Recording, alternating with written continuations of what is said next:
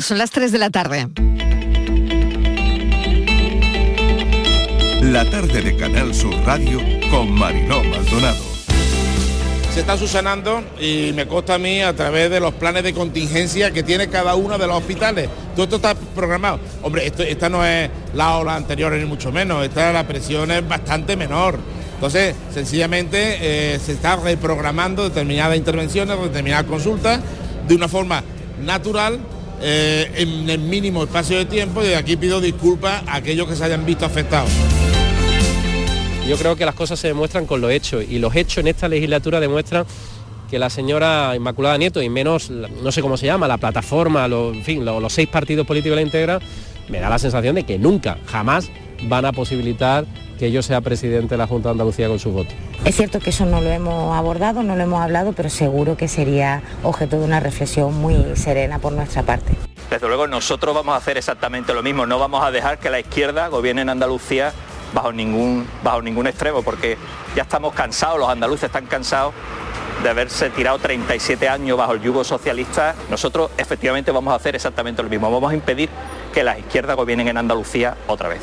Yo no quiero que los extremos gobiernen Andalucía, ni la extrema izquierda ni la extrema derecha. Yo creo que Andalucía ahora mismo le va muy bien con un gobierno del Partido Popular y de Ciudadanos. El Partido Popular está al alza a nivel de Andalucía, a nivel nacional, pero la imagen del gobierno, de la gestión de un gobierno no socialista después de 37 años, está por encima. Esa es la realidad. Por tanto, entendemos que, que los andaluces valoran positivamente la gestión de este gobierno moderado. Le falta el respeto, por tanto, a las elecciones no hay ni que disputarlas. Es más, se permite el lujo de pedir. Bonilla se ha creído que estas elecciones no hay ni que disputarlas. Es más, se permite el lujo de pedir el voto, en este caso, a votantes que él sabe perfectamente que no le van a votar. Ninguna dificultad, ninguna turbulencia y ninguna crisis puntual nos van a desviar al gobierno de coalición progresista de la tarea de transformación y de modernización que estamos poniendo en marcha gracias a los fondos europeos.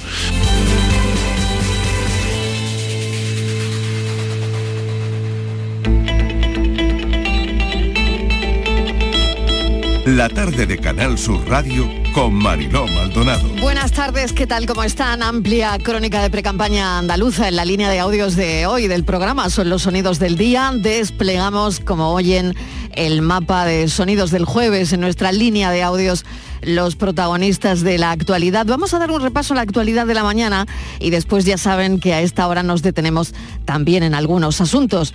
Mes de mayo caluroso y vestidos ya de verano. El fin de semana tendremos más verano todavía. Aunque oficialmente no haya llegado, estaremos con unas temperaturas por encima de lo normal en esta época del año. Falta un mes y medio para que el verano entre oficialmente y no veas cómo estaban las playas de la Costa del Sol hoy. Mañana vuelve la calima, no va a ser mucha, pero algo, suficiente para enturbiar un poquito el aire y terminar de arreglar las alergias. Almería, Granada, Málaga y Cádiz con calima a partir de esta tarde. Y Cazorla, elegida capital rural de España 2022, es una buena, buenísima noticia que celebramos y hablaremos de ello durante esta primera hora. Hoy ha habido un concurso de salmorejo en Córdoba y sigue la Feria de Jerez.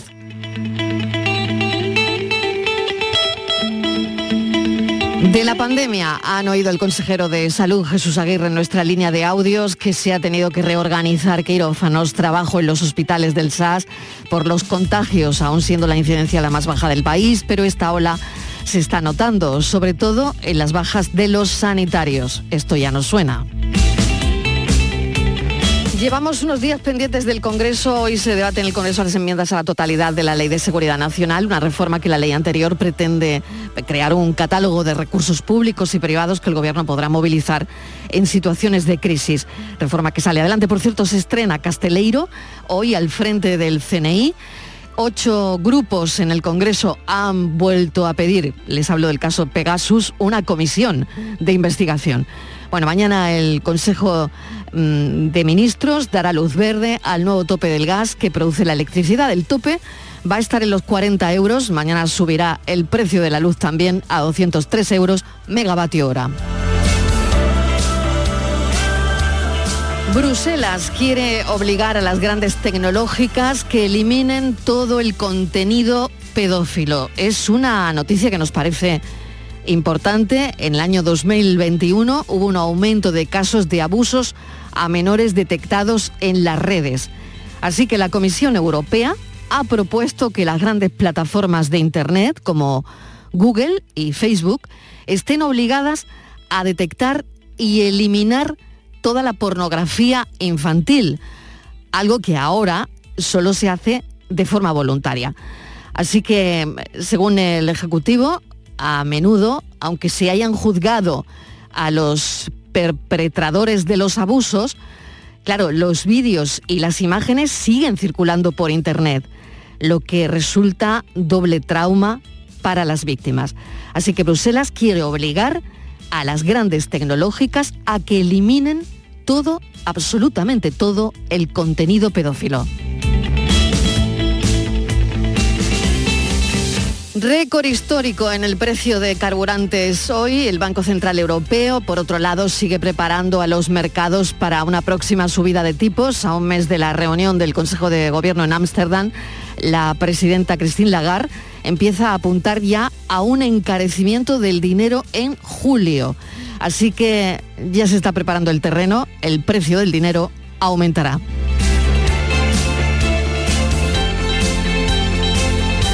Y otra de las noticias del día, las décadas de neutralidad acaban. Putin ha alterado el entorno de seguridad de muchos países.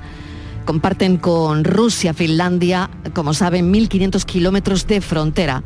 Así que Finlandia va a pedir su ingreso en la OTAN. Todo va a ir con velocidad y antes de que acabe el año estará como miembro de la OTAN. El presidente y la primera ministra de Finlandia Finlandia piden el ingreso cuanto antes.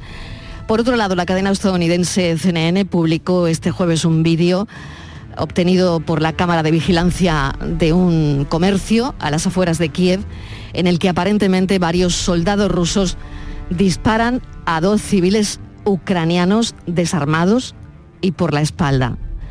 Uno de ellos era el propietario de un concesionario de vehículos concesionario que fue saqueado, y todo eso se ve en el vídeo, y el segundo trabajaba como guardia de seguridad de un negocio. El vídeo que se ha hecho viral es absolutamente escalofriante. La cadena, la CNN asegura que el vídeo al que ha tenido acceso forma parte de la investigación de los supuestos crímenes de guerra cometidos por las tropas rusas en Ucrania que actualmente están tramitando, como saben, y les hemos contado aquí en el programa más de una vez, los fiscales ucranianos. Y otra buena noticia, que estamos faltos, que escasean.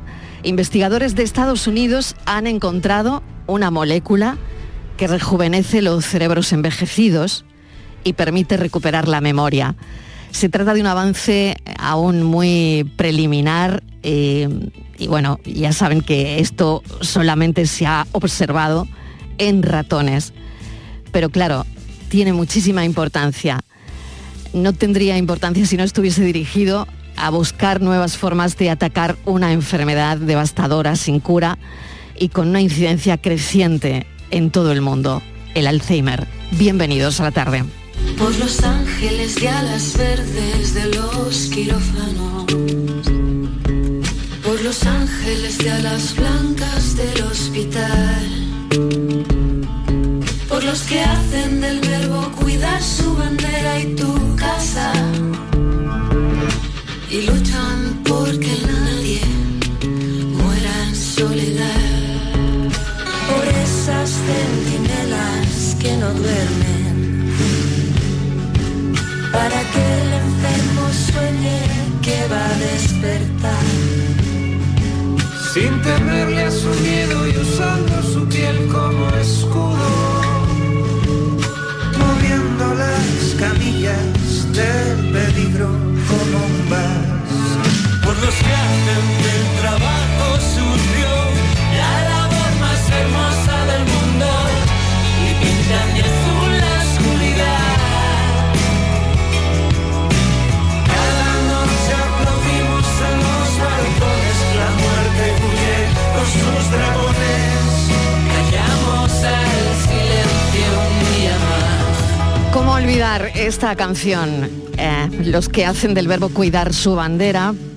por esas, esos momentos ¿no? que, en los que no duermen, ¿no? la labor más bonita del mundo.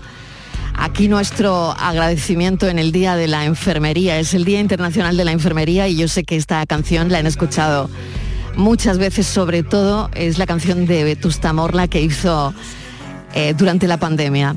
Hoy se celebra el Día Internacional de la Enfermería, se celebran muchos días, también el de la fibromialgia, también el de la cuestación anual de la lucha contra el, cáncer y los andaluces como siempre siguen respondiendo, ¿no? Pero con motivo del Día Internacional de las Enfermeras, de los enfermeros, se ha lanzado una campaña para exigir que cambien sus condiciones laborales. La institución que regula la profesión de más de 325.000 enfermeras y enfermeros de este país considera inadmisible el desprecio y el maltrato de las administraciones después de años de recortes en sanidad y 24 meses de trabajo incansable para luchar contra la pandemia de la COVID.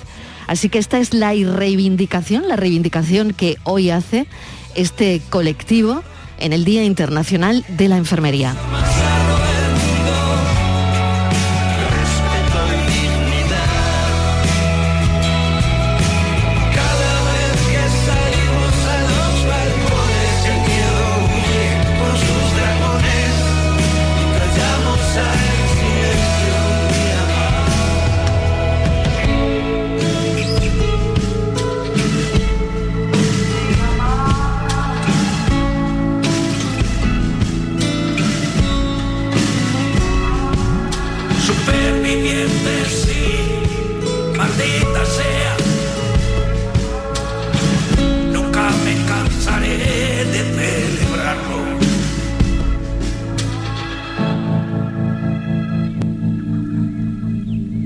Y 12 minutos de la tarde, la Asociación Corazones Combata, y ahora les explicamos cómo es y, qué hacen en esta asociación, ha enviado 32 toneladas de alimentos y productos de primera necesidad a Ucrania.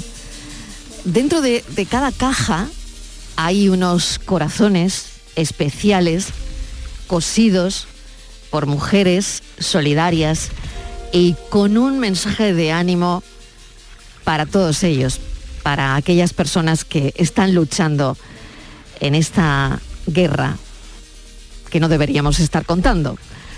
Estivaliz Martínez, mesa de redacción, bienvenida, ¿qué tal? Hola Marilo, ¿qué tal? Buenas tardes. Sí, es una iniciativa solidaria muy bonita que ahora Marilo la estamos viendo en, en Ucrania, en esos soldados que están defendiendo su país, como lucen estos corazones. Unos corazones que empezaron a tejerse en Sevilla. Fue una iniciativa de una sevillana hace tres años, durante el confinamiento. Mucho nos ha cambiado esta pandemia, Mariló, y muchas iniciativas surgieron de aquel confinamiento. Esta mujer primero pensó en los profesionales de la sanidad, cuando pensó en estos corazones, y luego también en todos aquellos que seguían dándolo todo en primera línea a pesar del riesgo de contagio que había por COVID. Habló de una iniciativa de hace tres años, ¿no? Fue una iniciativa que empezó ella sola, pero que poco a poco se fueron sumando muchas más mujeres. Mujeres, Mariló, no solo de, de Sevilla, sino también de otras ciudades como Jaén, Huelva, León, Salamanca o Albacete, por ejemplo, ¿no? Y todas ellas descubrieron muy pronto que podían cambiar eh, este modo simbólico, esos corazones también por alimento, en este afán de ser solidarias y de poder ayudar. Y así poder llegar pues, a todas aquellas personas que estaban sufriendo con, con la crisis eh, crisis, bueno, pues personal, gente que estaba sola, crisis económica y una manera también de, hacerles acompañarlas, ¿no? La promotora de esta iniciativa solidaria, Mariló, cuando cosía los primeros corazones, cuando se le ocurrió aquella madrugada en estos corazones, ella pensó en sus médicos que dijo, es una manera de darles ánimos con todo lo que se va va a venir, con todo lo que se avecina. Pero luego también pensó en la policía, pensó en la Guardia Civil, en el que vende el pan, en la gente que está en las fábricas de alimentos, como por ejemplo su marido que trabaja en una fábrica de alimentos, y se dio cuenta de que no solamente eran los sanitarios, que sí que lo dieron todo, sino que había muchísimos colectivos que también mantenían nuestro país mientras nosotros estábamos confinados. Hoy, después de todo ese tiempo, esta mujer, hoy hay que hablar de un grupo grande, un grupo en toda España de mujeres que son aficionadas al password y que regalan de manera altruista regalan, no venden, regalan de manera altruista corazones con mensajes de ánimo pues para todos los para colectivos que están pasándolo mal en cualquier punto de España, en cualquier hospital de España. Corazones con bata que han llegado Mariló hasta Ucrania, como tú decías, y que ahora vemos que lucen los soldados ucranianos como un gesto de solidaridad ellas lo que querían eran en ese lote, en esas toneladas de alimentos que mandaron y metieron esos corazones, lo que querían era que estos corazones les sirvieran para que se sintieran más arrompados y que se convirtieran de alguna manera en amuletos de la suerte. Siempre corazones de la esperanza y decían ellas por la paz en el mundo. Si los corazones antes iban en plena pandemia en, en una bata, ahora van en uniformes de soldados ucranianos. Fíjense, Lorena Leiva, promotora y presidenta de la asociación, enhorabuena y bienvenida. Hola, muchas gracias, Marilo. Buenas tardes. Lorena, gracias por acompañarnos esta tarde. ¿Y, y quién le iba a decir a usted que mm, los corazones iban a estar en los uniformes de aquellos soldados que ahora mismo están dándolo todo, ¿no? Para librar a Ucrania de los rusos ojalá no, ojalá no hubiésemos tenido que ver esa fotografía. El otro día lo comentaba, ¿no? Cuando me mandaron la foto de, estos militares con nuestros corazones puestos.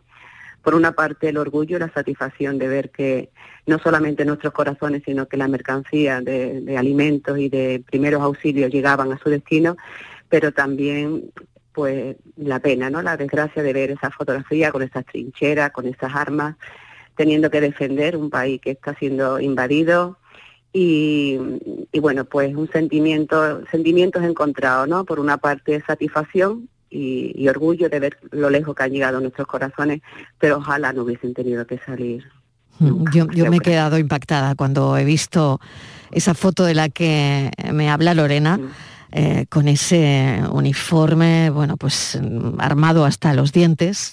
Y con lo que es, exactamente, con trincheras, apoyado, el soldado está apoyado en una trinchera y, tiene ese, ese corazón, un corazón verde, de lunares, además.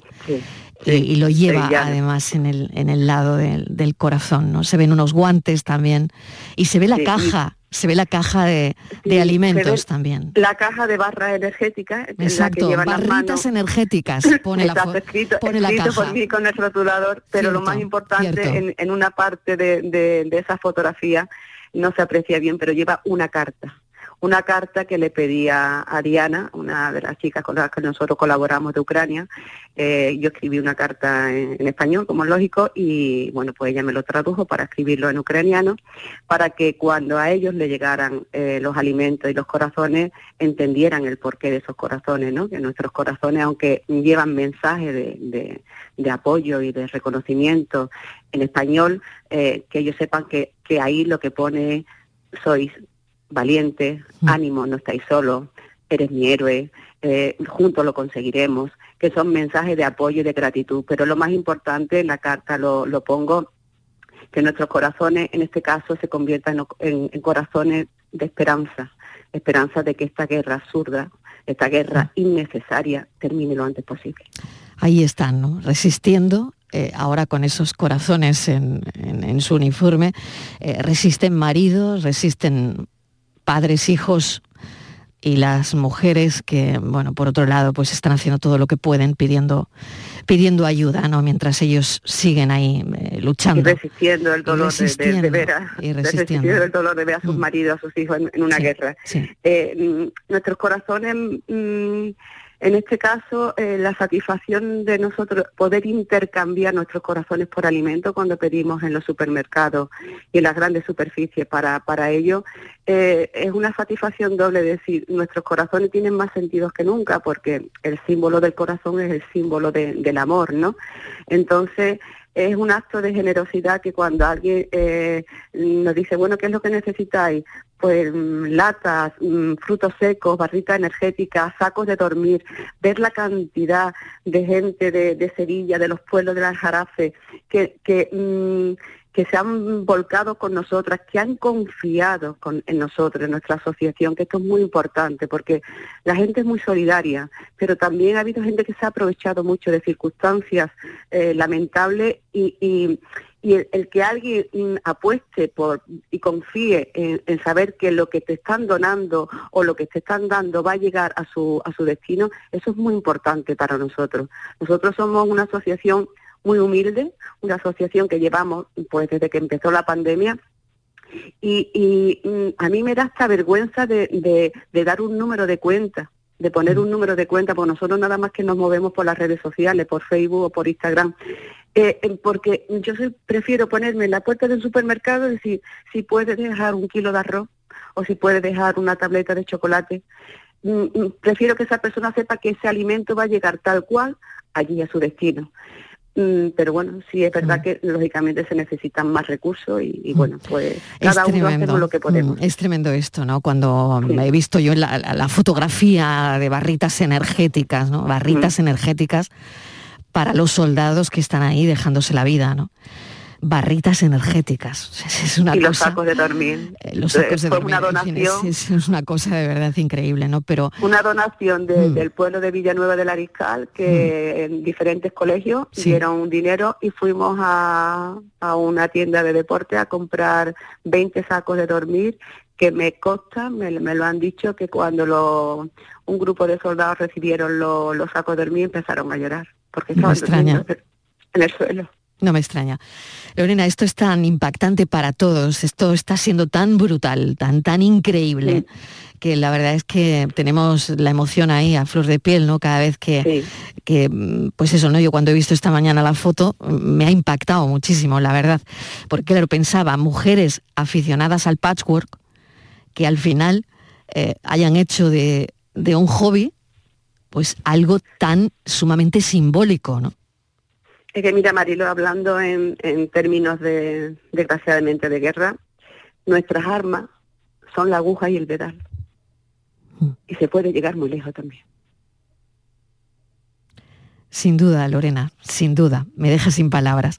Estivaliz, eh, es, es muy emotiva, ¿no? Esta entrevista. No sé si tienes alguna cosita para preguntarle a Lorena. Sí, yo quería, bueno, eh, eh Lorena, eh, enhorabuena por todo. Me ha encantado conocer como a Marilo vuestra iniciativa y especialmente a ti, porque como desde alguien particular, de una persona que empieza en un confinamiento, cómo también tu vida ha cambiado, porque mm, tu solidaridad va mucho más allá vemos estos corazones, pero Marilo, ahora también mm. Lorena está trabajando en, fíjate tú, quiere utilizar la costura, la aguja, el hilo, el dedal, para también llegar a todas esas mujeres que son víctimas de, género. Y ahora mm. mismo es otra iniciativa en la que está volcada y que también querías contarnos.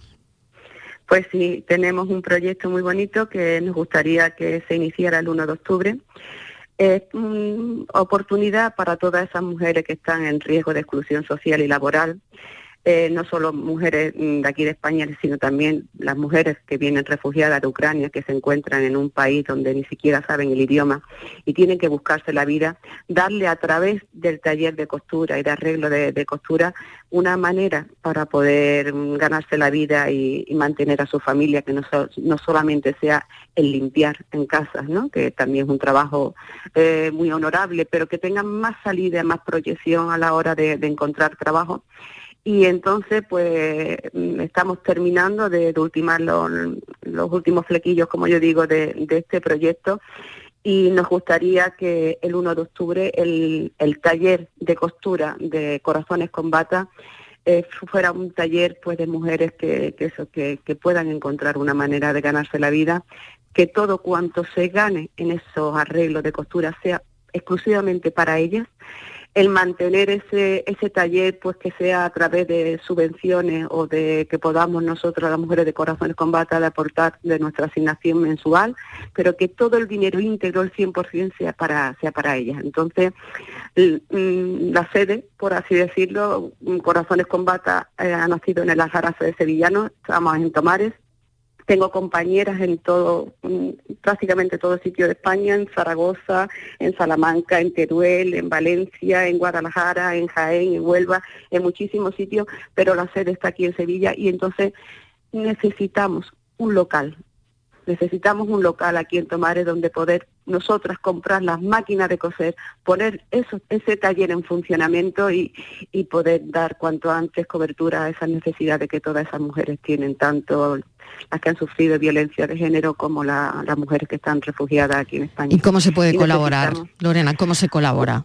Pues mm, nuestro, las personas que nos quieran seguir por nuestras redes sociales, te puedo dar un correo electrónico, un correo electrónico que es corazonescombata.gmail.com y mm, pues a través del correo electrónico si alguien quiere dar una donación, donativo, yo ya le daría el número de cuenta que cae de Corazones Combata, pero que nosotros no queremos dinero, que lo que queremos es que nos ayuden para poder seguir ayudando. Lorena Leiva, mil gracias con todo el ruido que hay fuera de cosas que, están pasando, ¿no? Mm, y, y, bueno, la verdad es que eh, esta entrevista, charlar contigo, es de las mejores cosas que nos pueden pasar esta tarde. Porque ojalá, ojalá Lorena eh, puedas también seguir ¿no? con esa estela de ayuda que empezó en el confinamiento y que mm. bueno hemos, hemos visto como, como para mí desde luego el patchwork ha, cobrado eh, el, mayor sentido y mejor sentido solidario que nunca jamás había visto, ¿no? Así que muchísimas, gracias, Lorena Leiva. Un saludo.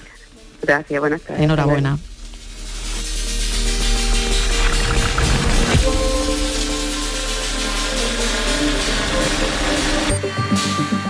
Tres y 26 de la tarde, otro de los asuntos del día, más de un millón y medio de españolas, casi todas mujeres, tienen fibromialgia, una enfermedad crónica y para muchos una enfermedad muy incomprendida. Los síntomas, bueno, los hemos oído una y mil veces, dolor, cansancio, trastornos de sueño, pero como les decía, fibromialgia igual a que nadie te entienda. Estivaliz. Sí, Marilo, se calcula que entre un 3 y un 5% mm, de la población está afectada por esta, por esta enfermedad y como tú decías, la mayoría mujeres, que de cada 10 casos que hay, 9 son mujeres. Son todas en general eh, mayores de 30 años, es datos de la Federación Española de Reumatología. Y hoy, Mariló, que es el Día Mundial de la Fibromialgia y del Síndrome de la Fatiga Crónica, queremos hablar con una paciente, con una, que, una mujer que nos cuente eh, cómo esta enfermedad eh, ha condicionado toda, toda su vida. Vamos a hablar con ella. Filipa Andrade es presidenta además de la Asociación Granadina de Fibromialgia. Además es enfermera y tuvo que dejar su trabajo por la enfermedad. Así que la vamos a felicitar por el Día de la Enfermería y por otro lado también preguntarle, Filipa, ¿a usted la entienden? ¿Qué tal? Bienvenida. Hola, buenas tardes. Bueno, el entender es una cosa que muchas veces no, existe en nuestro vocabulario, de nuestros amigos, incluso algunos familiares. Tú le explicas lo que sientes, pero como no lo ven, eh, se queda pues bastante complicado, la verdad y como es una cosa que tienes que vivir con ello pues todos los días de tu vida, eh, es muy complicado no quejarse. Hmm. Y la verdad es que mm, es difícil entenderlo.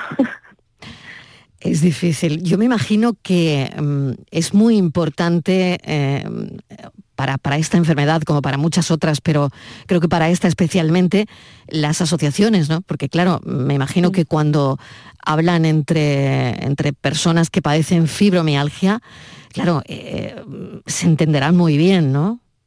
Sí, las asociaciones son eh, el punto clave para nosotros, mm. porque mm, tanto yo, porque a mí me ha pasado eso, y con cualquier persona que yo hable de compañera que que también van a Grafín, que es nuestra asociación y, y que, la, que somos socios y que estamos ahí pues muy a menudo con nuestro tratamiento multidisciplinar, pues lo que decimos casi toda es, eh, ha sido nuestra salvación, porque es verdad que ahí ya encontramos como un camino, ¿no? Muchas veces pues tratamiento farmacológico, pero es que no se trata solo de eso. Hay muchísimas más cosas que podemos hacer para mejorar, porque ya que esta enfermedad no tiene cura, pero llevar un tratamiento que, que, pues, que nos ayude. Y es verdad que las asociaciones ahí son un punto clave. Eh, Filipa, eh, ¿se han dado pasos en la investigación? ¿Cómo va eso? Eh, hay muchos estudios cada vez más, creo yo, mm, sí que hay estudios, em, pero como es verdad que es una enfermedad que a lo mejor pues, no, te, mm, no te afecta de la misma forma a todos, ¿no? Porque pues, a lo mejor hay personas que tienen unos síntomas y otras no, y es un poquito complicado por esa parte, pero sí que hay muchos estudios, mucho. Nosotros colaboramos muchísimo con muchas entidades, nos mandan muchas cosas, intentamos lo máximo que podemos ayudarlos eh, y que nos viene bien también, porque todos los estudios que se hagan y que y que nos ayuden, pues estamos completamente disponibles, claro. Estivaliz, no sé si tienes eh, más cuestiones, porque la verdad es que esto es, mm, bueno, es una enfermedad que, claro, mm, no se ve, pero sí es incapacitante, ¿no? Para la persona que la padece. Eh, Filipa, buenas tardes. Mm, decía a veces que el entorno, familia, amigos, que a veces es difícil que te, que te entiendan, que comprendan que, tienes esos dolores. ¿También hay que convencer a, a los médicos de que tienes, de que te duele? ¿O los médicos ya lo tienen totalmente eh, diagnosticado? Mira, yo mm, en mi caso eh, no tuve que convencerlo. Yo fui a una cita a un reumatólogo y por los síntomas que yo le he descrito y todo, pues es verdad que, me hizo el diagnóstico. Pero sí es verdad que de otras personas que, bueno, cuando hablamos con otras compañeras también, eh, sí hay gente que, que un poco, ah, bueno, pues a lo mejor está en tu cabeza o lo mismo no es tanto como lo dices o yo qué sé, o tómate esta pastilla y ya verás que te va mejor. Mm, hay de todo, bueno, hay de todo. Eh, y entonces nuestro cometido muchas veces es eso, es que mm, los profesionales sanitarios pues que estén atentos a estos síntomas, porque además son síntomas eso, un poco muchas veces que incluso mm, yo a mí me pasó cuando, porque yo ya estoy diagnosticada de hace muchos años, era joven y claro, yo pensaba y digo, pero ¿por qué me pasa esto? ¿Por qué estoy tan cansada? Porque bueno, pues era el trabajo, tampoco, no, no sabía qué me pasaba. Y muchas veces complicado también mm, decir, bueno, voy al médico a ver qué me pasa, pero claro, ¿qué le digo? Que estoy cansada, que me duele, que mm, mm. es un poco complicado, sí. ¿Y, cómo te ha cambiado la vida? Porque estudias enfermería, pero tienes que dejarlo, tienes que dejar tu profesión porque con la fibromialgia no puedes.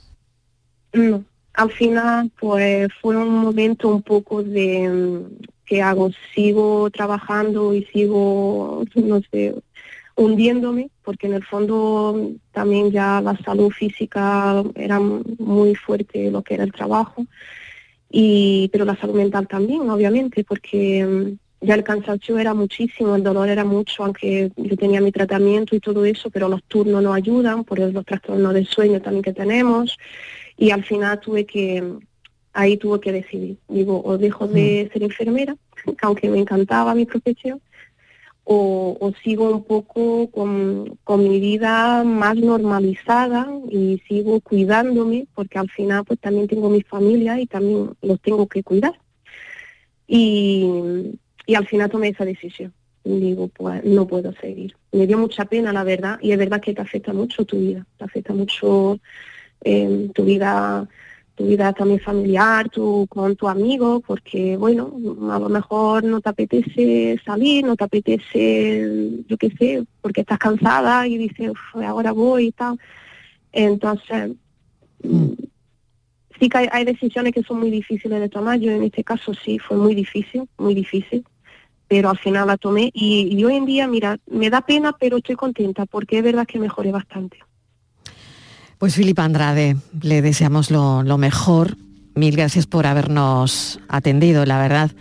Y mucho ánimo, aunque no sé si es la palabra adecuada, la verdad, porque el ánimo está ahí siempre, el problema es, es el dolor, sentirse mal, ¿no?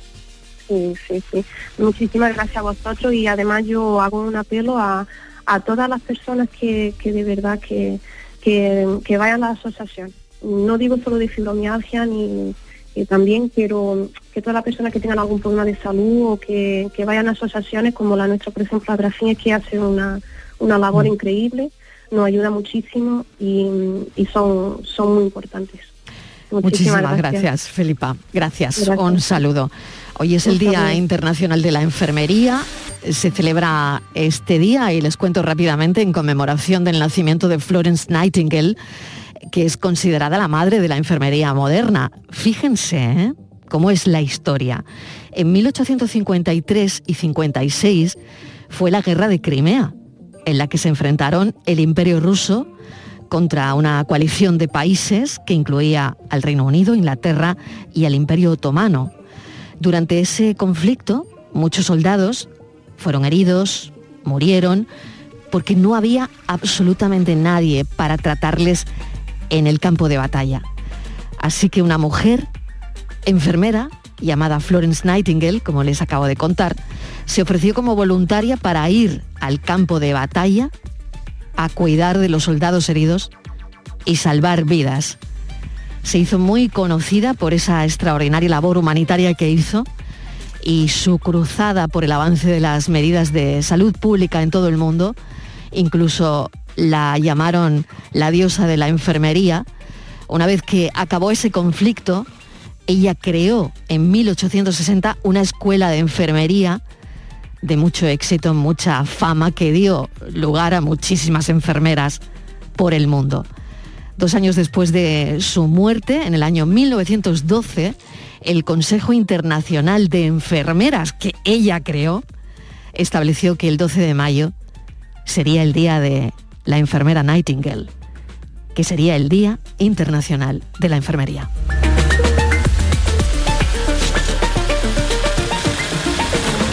La tarde de Canal Sur Radio con Mariló Maldonado. También en nuestra app y en canalsur.es. Por la arena entre los dedos, todo. Por el verano que te mereces, en Viajes El Corte Inglés te lo damos todo. Noches de hotel desde 30 euros. Playas de Andalucía, Levante, Costa Brava.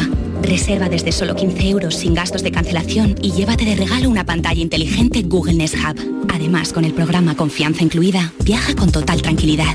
Consulta condiciones. Viajes El Corte Inglés. Por tu verano, todo. Dicen que detrás de un gran bote del Eurojackpot hay un gran millonario. Esto, ¿y detrás de un gran millonario? Pues que va a haber un...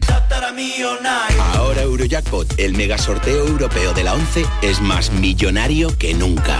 Este viernes, por solo 2 euros, bote de 85 millones. Eurojackpot de la 11, millonario por los siglos de los siglos. A todos los que jugáis a la 11, bien jugado. Juega responsablemente y solo si eres mayor de edad. Las mañanas del fin de semana son para ti, con Andalucía en la radio con toda la luz, el talento y la alegría de nuestra tierra, con nuestra historia, cine, flamenco y toda la actualidad del fin de semana. Días de Andalucía, con Domi del Postigo, los sábados y domingos desde las 9 de la mañana. Quédate en Canal Sur Radio, la radio de Andalucía.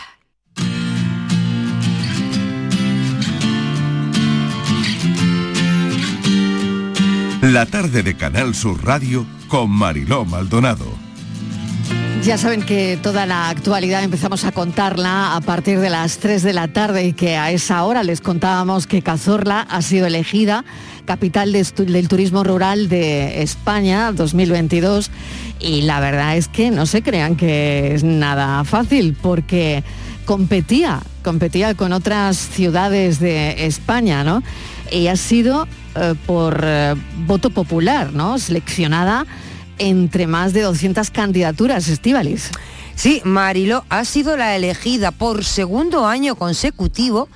Este galardón se queda en nuestra comunidad, se queda en nuestra Andalucía, porque Cazorla recoge el testigo de otro pueblo andaluz, el municipio gaditano de Olvera, que ha ostentado hasta ahora el título de capital de turismo rural que se proclamó campeón el año, el año pasado.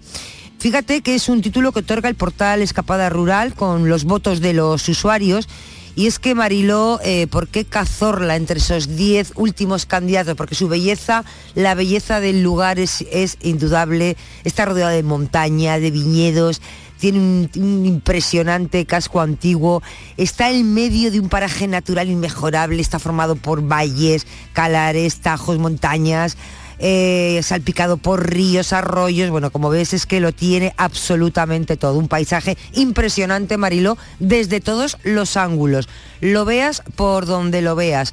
Así que Cazorla, enhorabuena, capital del turismo rural 2020, segundo año, Mariló, que se queda este título tan deseado en nuestra comunidad. Vamos a felicitar al alcalde Antonio José Rodríguez, alcalde de Cazorla. Alcalde, ¿qué tal? Bienvenido, enhorabuena.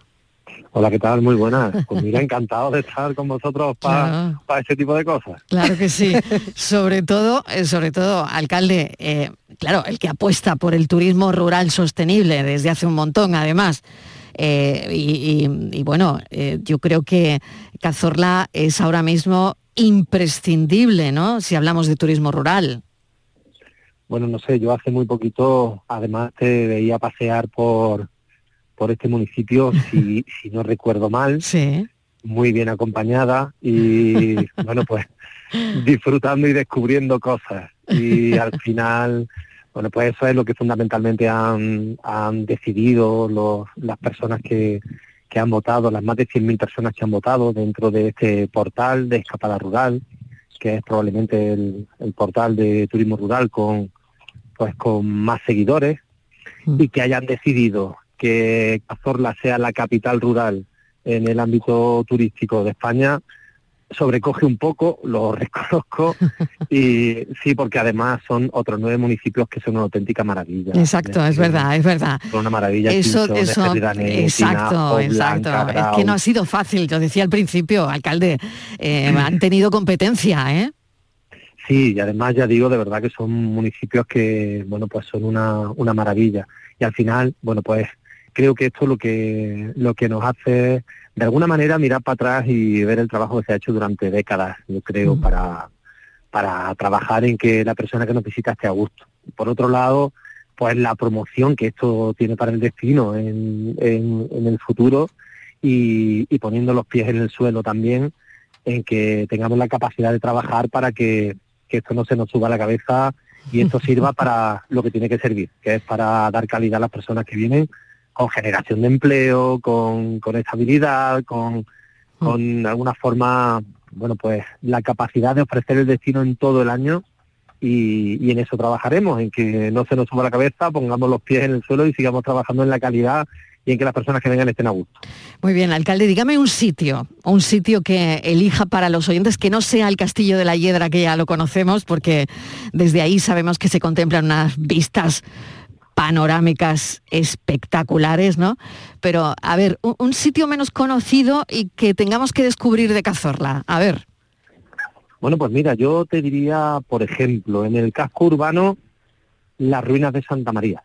Un templo que se inicia la construcción con Andrés de Vandelvira ya por el siglo XVI, que ha sufri- sufrido mil avatares, no llegó a estar concluido nunca y hoy probablemente sea uno de los mejores espacios escénicos de Andalucía. Pero además tiene una singularidad importante y es que, que conozcamos, es el único templo, la única iglesia con planta casi de catedral que está situada encima del cauce de un río, el río Cerezuelo, que atraviesa Cazorla y que en esas entrañas es visitable y permite bueno pues disfrutar del agua transparente que nace a solo dos kilómetros de- del municipio, quizá algo menos, y que pasa cristalina por, por esas entrañas y en agosto a las 5 de la tarde eh, penetrar en esa bóveda de más de 130 metros y disfrutar de un paseo en el que nos encontramos 10 o 12 grados por debajo la temperatura de los treinta y tantos de la superficie, creo que es una experiencia magnífica también en lo el casco es, urbano. lo es, lo es.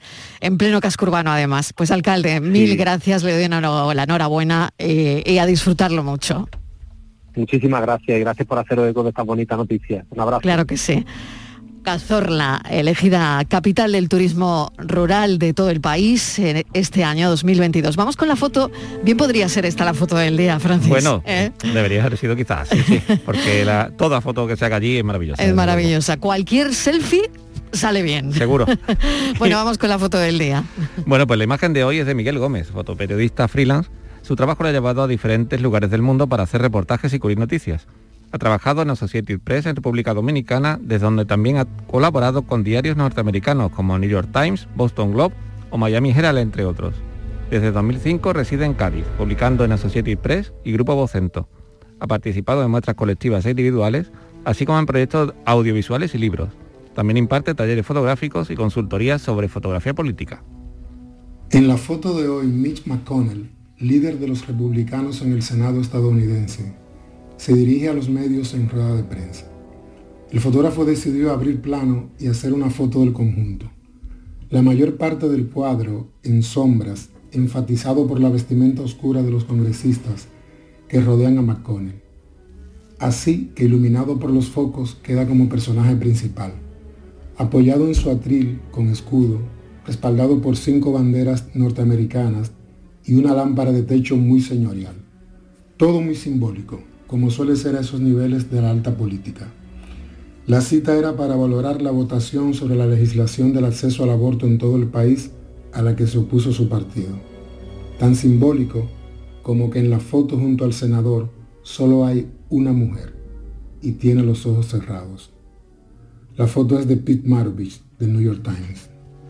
Otra de las noticias del día en forma de foto, fotoperiodistas que eligen su foto cada tarde. La tarde de Canal Sur Radio con Mariló Maldonado, también en nuestra app y en canalsur.es. Ana, ¿qué te has hecho? Porque te veo genial. Pues ya eres la tercera persona que me lo dice hoy. En Clínicas Doctora Martán me han hecho un análisis personalizado de mi rostro y me he realizado algunos tratamientos estéticos. Con ella siempre obtienes un resultado natural. Además, la doctora Martán es especialista en relleno de labios. Los resultados son espectaculares. Ponte en las mejores manos y saca tu mejor versión. Clínica Doctora Martán, en Alcalá de Guadaira, calle Mairena 16. Llega la comedia que cambió para siempre el concepto de la palabra matrimonio. Escenas de la vida conyugal, con Ricardo Darín y Andrea Pietra, dirigida por Norma Alejandro. Acordate que el martes es el cumpleaños de Eva. ¿Alguna vez en mi vida me olvidé el cumpleaños de mis hijas? ¡Siempre! Entonces, ¿para qué insistís? Escenas de la vida conyugal, del 25 al 29 de mayo, en el Auditorio Nissan Cartuja. Venta de entradas en auditorionissancartuja.com. No te quedes sin ella. Feria del Olivo de Montoro, del 11 al 14 de mayo en las instalaciones del Patrimonio Comunal Olivarero. Organiza Consorcio Feria del Olivo. Patrocina Caja Rural de Jaén, Diputación de Córdoba. Financia Consejería de Agricultura, Pesca y Desarrollo Rural de la Junta de Andalucía. Cada noche, de lunes a jueves, tienes una cita a la que no puedes faltar. Conmigo, en Canal Sur Radio, en el programa del Yuyu, porque siempre hay que ver el lado amable de la vida. Y de eso, ya sabes, que sé un rato. El programa del Yuyu. Te espero de lunes a jueves a las 10 de la noche. Quédate en Canal Sur Radio, la radio de Andalucía. La tarde de Canal Sur Radio con Mariló Maldonado. Estos son nuestros teléfonos 95 1039 105 y 95 1039 16. Y a partir de este momento también el WhatsApp funcionando en este programa para los oyentes 670 94 30 15 670 940 200. Hoy con nosotros está Javier Jaénes, socio de Montelirio Abogados. Eh, tratamos asuntos laborales.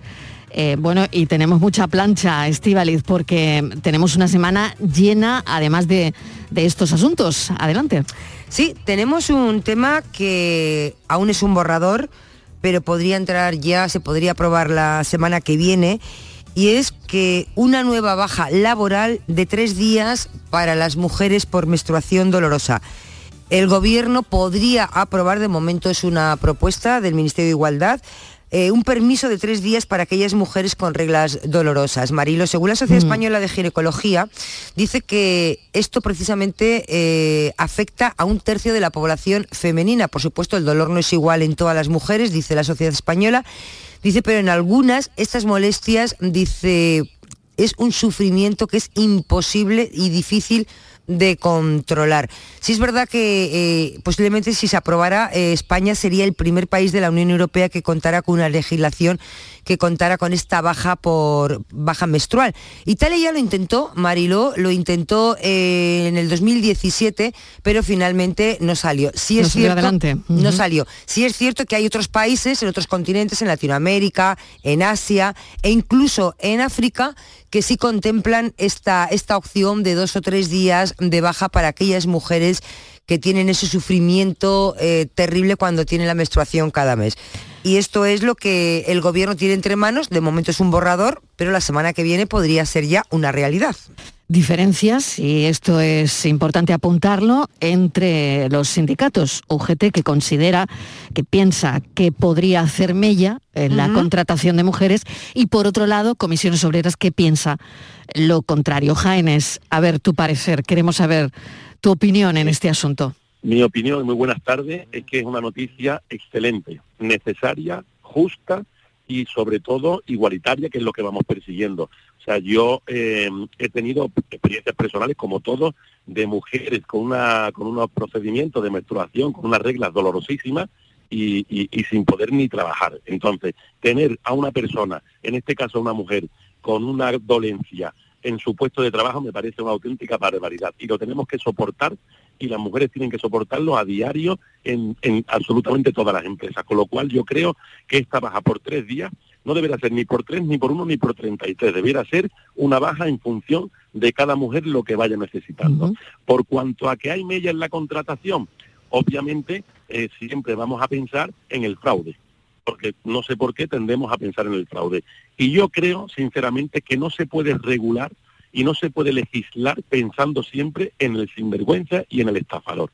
Hay que legislar pensando en el bienestar de la sociedad cumplidora y trabajadora y la inmensa mayoría de las mujeres son cumplidoras y trabajadoras y la inmensa mayoría de los hombres también.